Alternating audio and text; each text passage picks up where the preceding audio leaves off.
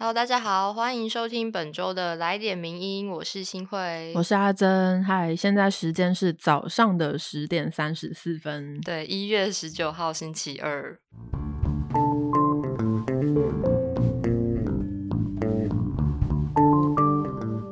那今天一开始呢，想要先跟大家讲一件事情，就是我们上周的名人放送发发出之后，然后有听众反映说，在 Apple Podcast 看不到。对，就是我们明明已经上传了，但可能我们上传时间过了一两个小时之后，Apple Podcast 的那个你点进去名人放送之后的那个列表会没有最新这一集。对。然后我们就发现了这个 bug，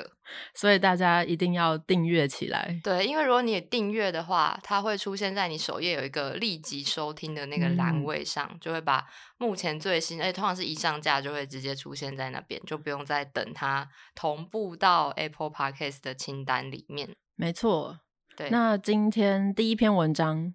这么突然？那再跟大家宣布说，我们现在进了 Apple Podcast 排行榜的百大对排行榜重返荣耀，Yes，这时隔可能有一年的哦，快一年，差不多一年，因为刚开始的时候有进入一度，对一度进入。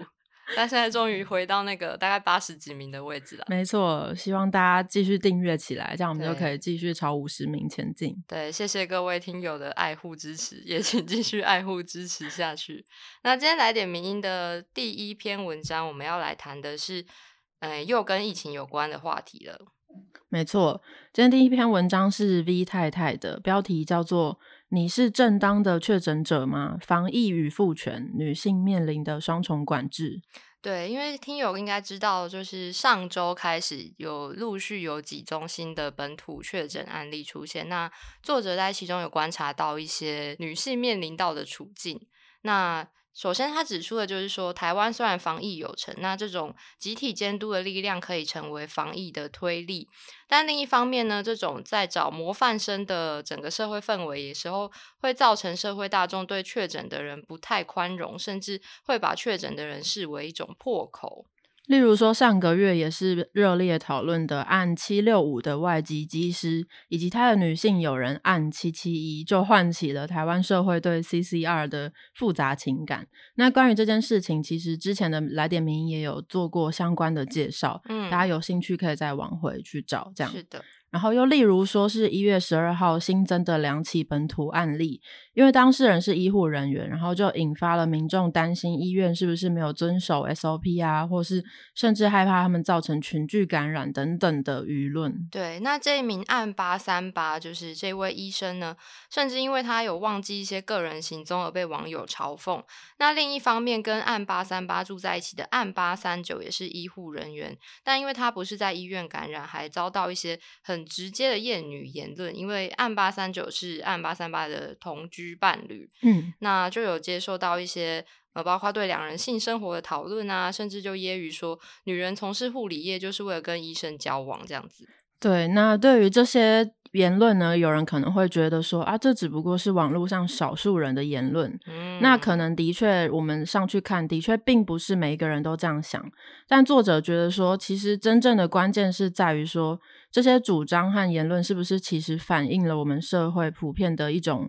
意识形态跟态度呢？而且，为什么只有特定身份的人才会遭遇到这些特别不友善或是特别极端的批评？对，但这边就要先讲起，就是我们在。防疫的这个过程中，常会有一个“防疫等同作战”的这样一句话。那作者认为，为什么台湾会对于防疫这么敏感？就是一部分因为台湾长期在国际社会被边缘化。那这次我们借由在防疫上比较优秀的表现，可以让台湾被世界看见，所以防疫就会变成所有台湾人都非常重视的一个目标。也就是说，就是防疫等同作战这一句话，让所有人变成士兵，然后大家都必须抵抗外来的威胁。那这个外来的威胁就包括病毒以及国际社会对台湾的贬低。然后，当敌人是病毒的时候，战场就是每一个人的身体。对，也就是说，防疫不再只是一个医学问题，也是一个道德问题。就是每一个个案都会因此受到社会严格的检视，来看你有没有尽力的抵抗这个外来的威胁，或是你是没有抵抗，比如说行为放纵，这些都会决定了一个个案应该获得同情还是谴责。那除了上述的，就是关于你的行为本身呢，其实也有其他的条件会影响你是不是有符合一个好士兵的资格。例如说国籍、职业，还有这一篇文章主要想要讨论的是性别问题。对，比如说我们前面提到这个案七七一，就是外籍机师的友人。那在案七七一的事件中，可以看到两种价值观的双重作用，就是父权社会对女性的想象以及。国族情节，因为在父权社会的规则里面，可能会要求女人必须要为受到认可的男性来付出一些爱呀、性跟生殖的劳动；但一些爱国情怀的部分，则会要求女人要在付出的时候，必须要展现你的国族忠诚，去自动认为本国男性是必须服务的对象。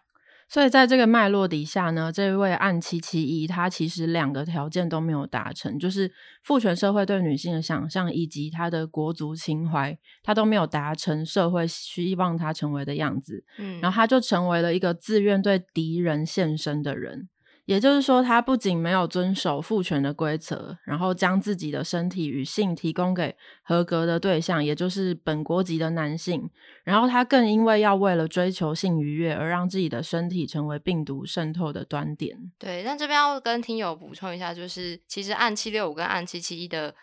关系一直都没有受到证实，就是比如说一些什么 CCR 或是炮友这些，其实都是网友揣测出来，然后再因此去产生上述的这些艳女言论，也请大家要留意一下。对，那另外一个案子呢，就是上个月的案八三九。那案八三九呢，它看起来好像完全没有过失，那为什么它还是被网友酸跟批评了呢？对，其实还是放在同一套的逻辑上面去运作的。就是说，虽然社会看起来比较开放了，但那些独立追求自身情欲满足的女人，仍旧会面临一些羞辱言论。嗯，这边指的可能就是说，她是。没有在婚姻关系之下跟男友同居这件事，嗯，刚刚讲到这个对独立追求自身情欲满足女人的批评是，呃，也会在不同的女性身上有程度的差异。比如说不婚但是洁身自好的女人，跟主动追求多重性伴侣的女人，会受到不同强度的批评，但她们其实同样都是受到厌女情节的打压。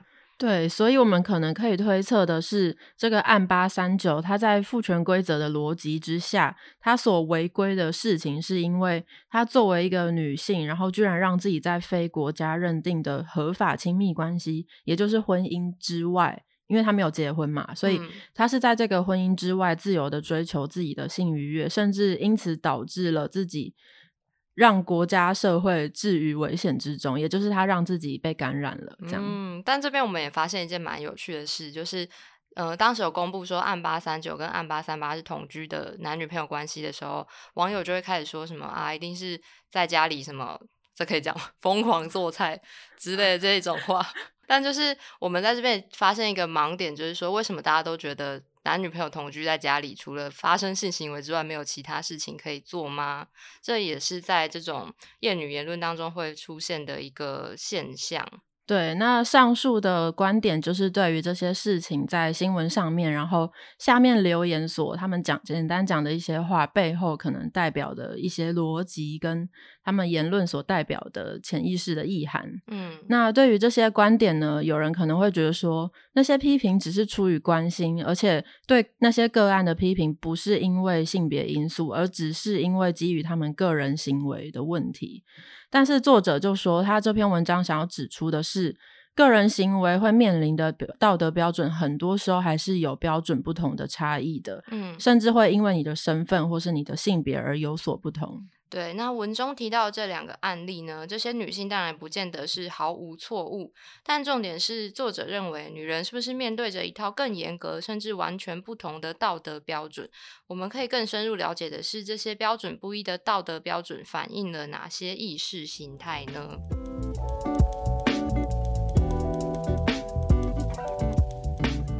那今天第二篇文章要跟大家分享的是一个有关于记忆的。议题 对，听起来好像很宏大的一个主题，但其实是跟最近的一件事情有关。今天要介绍的第二篇文章是陈子轩的《影像记忆归零》，Fox 体育台离开后，台湾运动文化保存难题。就是 Fox 体育台在二零二零年底已经结束营运了。对，那在讨论这个议题之前呢，想要问新会，你有没有关于就是这些数位上面的你自己的资料，然后不不小心就消失的经验？我觉得对我来说最大的这种事情的话，通常是在换手机之后，你的 LINE 的对话记录会全部不见这件事。对我一直很无法理解 为什么会发生这种事情。就是为什么这件事不能做到说把它无痛转移？对，就是我们好像会觉得说这些东西都会永远存在，但是很多时候就会在你不知道状况下就突然不见了。哦，对，阿珍有类似的经验吗？有，我就是曾经硬碟坏掉，然后 花了两三万把它救回来。电脑硬碟吗？对，电脑硬碟。天哪！然后还有一个是我之前会记自己的日记的。I G 小账，嗯，不不知道为什么就突然不能登录，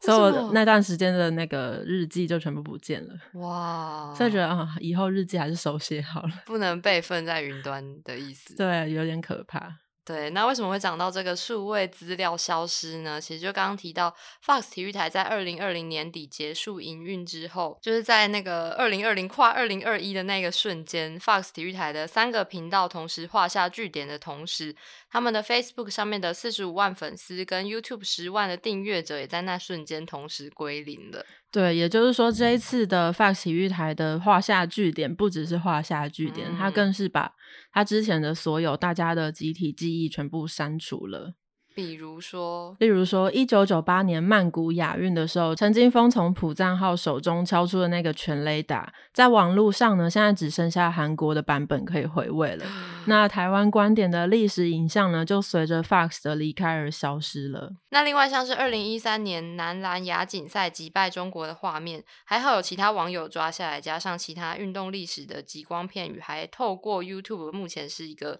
苟延残喘的状态。嗯，作者有提到说。说运动文化的累积需要长时间的灌溉。网络时代原本可以记录下跟电视时代不一样的这种文化，那透过转播以及跟观众之间的互动呢，也可以在网络上面。产生出全新的意义，但就是很残酷的是，这一次迪士尼集团终结的就不只是这些运动媒体人他们共同生产的记忆，而是包含所有网络使用者共同创作的文本都被抹去了。所以可能多年后就不会有人记得每逢 F1 赛事被直棒转播牺牲时，车迷们怒而洗版的那段岁月，或是粉丝团上观众在 Fox 体育台毕业纪念册留下令人动容的只字片语，就一切都变成。没有了，对，真的没想到那些就是平常看转播赛旁边那种很随意大家洗版的留留言，竟然会变成一个集体记忆，但这些集体记忆也会不见，就是非常脆弱的，一下子就可以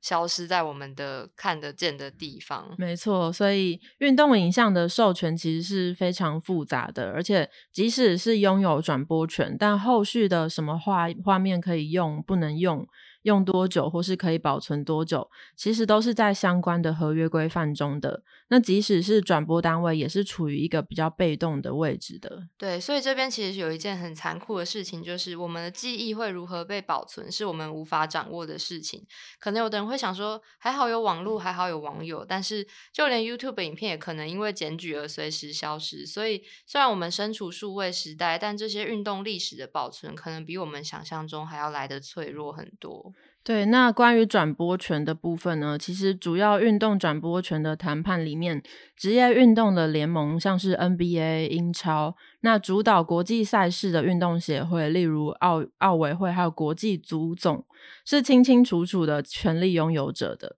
这个事情呢，从中职和日本职棒的转播授权模式来看，其实球队也可以是职业运动的转播权拥有者。而我们的影像记忆能不能留存，就只能看这些上面提到的独大的运动组织的脸色。对，那到底讲到这边，台湾运动记忆要如何保存呢？尽管我们还可以在 MLB 的官网上找到王建民的历史比赛画面，但是却再也听不到常富宁和曾文成主播的声音导览。那乔丹的成神之路，我们也找不回傅达人先生的声音相伴，甚至连公视台湾棒球百年风云纪录片中。在少棒风潮和三冠王时期的历史片段，也是美国电视台英文的转播，而不是当年大家可能小时候看的听到圣竹如啊，或是郭牧仪的声音了。对，说到这边，我们刚刚有提到很多过去的历史记忆的片段。嗯，那有人可能会问说啊，这些东西很重要吗？嗯，作者就觉得说，其实运动文化的累积是需要历史的大叙事的这种视角去进行导览的。这样子才能让共同体的成员产生一种共鸣。那如果只有零星的、随机的或是热心的观众保存这些记忆，这样是难以加强我们的运动文化，更难以铸造集体记忆的。对，举个例子来说，当台湾再也没有一九六八年红叶少棒击败日本关西联队，然后开启少棒狂热的这段完整影像，就除了新闻片段之外。那反观一九六六年英格兰拿下世界杯冠军的画面，不但被完整保存，甚至还从黑色被转成了彩色，更加鲜明的烙印在全英格兰人的脑中。对，所以其实运动转播权这个是关于资本主义的运作，这个资本主义的市场逻辑，让我们连记忆都是变成一种有价值的、可以被拿走或删除的东西。嗯，那虽然这是我们难以撼动的一个很好。很庞大的体制，但是经历这一次 Fox 体育台的事件呢，作者就说，他觉得我们多少也该在哀悼疗伤的过程中，在愤怒这阶段停留一会儿，因为台湾的运动文化虽然还蛮浅的，但是也不应该就这样被跨国媒体集团粗暴的对待。对，那他最后也说，虽然失去的已经不会回来了，但至少可以唤起我们对运动集体记忆保存的重视。比如说，公部门都可以也应该承担这样的角色，否则我们仅存的就是乐听人在和跨国运动媒体复合体的游击战中掠夺下的零星战利品，也就是这些零星保存的片段，而没有完整的集体记忆了。对，然后这篇文章其实蛮推荐大家看的，因为在读的时候可以感受到陈子轩作者的浓烈的情感。对，因为子轩老师自己之前也曾经有担任过球评，他相信一定是在那个其中最感受深刻的吧。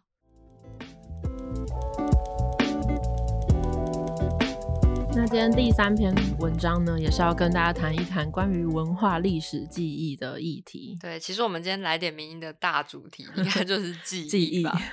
这一题要讲的呢，是陈建荣的“是难题也是契机”天外天剧场保存的下一步。那天外天剧场呢，是在台中的。然后稍微帮大家就是补一下脉络，是他在二零二一年的一月六号，也就是今年一月六号，市民偶然发现台中市东区的这个天外天剧场，它正在执行拆除的前置作业。然后细查之下，才发现行政院在去年底的时候就撤销了天外天的暂定古迹身份，等于那个所有权人他可以自自由的处分剧场。那在隔天一月七号呢，所有权人之一就向媒体预告说，隔天会有大型的机具来到现场。那果不其然，隔天的早上吊车出现在剧场前面的巷子，但是所有权人的法务代表说，这只是维护安全的整修。结果就在拆完鸽舍使用的钢梁之后，他们居然开始切割剧场顶部的钢骨横架。那在场的民众发现之后，就立刻投诉到主管机关，也就是都市发展局，因为他们没有申请拆除的执照，但都发局竟然回复说，钢骨横架不是天外天剧场的原始构造。对，可是这个钢骨横架其实非常的重要，它是当时全台湾最大的十六等份普拉特横架。也是去年呢，天外天剧场得以闯关文字审议的一个关键结构。可是当下大家就只能看着这个最有特色的钢骨横架就这样子被拆掉。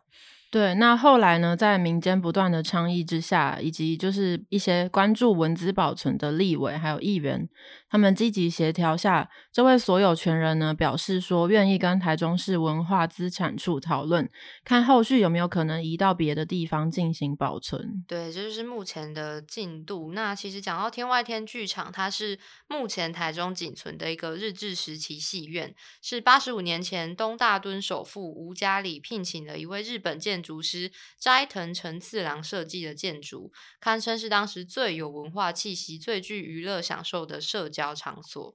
那关于天外天剧场的保存运动呢？其实从二零一四年就开始了，中途历经三任的市长，期间还历经了文资法经过两次的修法。但却一直无法取得兼顾开发跟守护文资的一个平衡。尤其因为里面又牵涉到中央跟地方权责划分的角力，更是让这个保存艰困而且坎坷。然后同时，其实也反映了台湾文资的困境。对，那其中最值得讨论的一个症结点呢，作者指出是文资审议结果和调查研究成果不符合。为什么这么说呢？是在二零一五年审议大会的时候，天外天剧场被否决具有文资价值。那主因是因为当时的所有权人也反对它被列作文资。在之后多年，即使提交新的资料，也都无法争取到再获审议的机会，只有专案小组会议。直到二零一七年，专业的结构技师勘察之后，判断这个剧场现存的横架是原有的屋顶结构。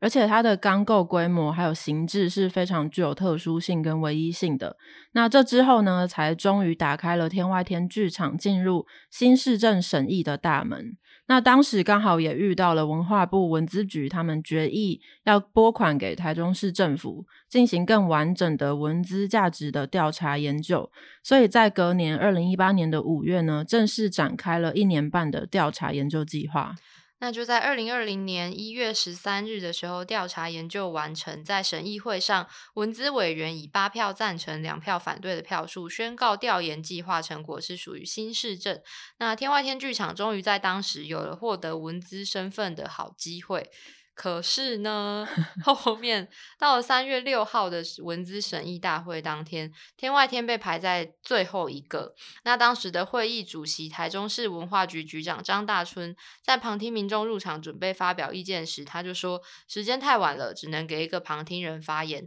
那旁听人说完话之后，所有权人委托的代表就大声嘶吼，喊出一个天价，就要求政府要买就要用这个金额收购，然后就被请出会议室了。然后过不到五分钟呢，文资审议就被宣布结束了。然后在场的民众就觉得，怎么觉得事情有一种不祥的预感，事情不应该是这样子的走向。果不其然呢，隔了一个周末就公告了结论呢，是不指定古迹，也不登录历史建筑及纪念的建筑。对，那到了去年的四月二号，台中市文资处将七百页的调查研究报告放上网络，他才发现说，调查团队已经多次肯定过去文史团体和公民提报的资料，也认为天外天具有充分的价值。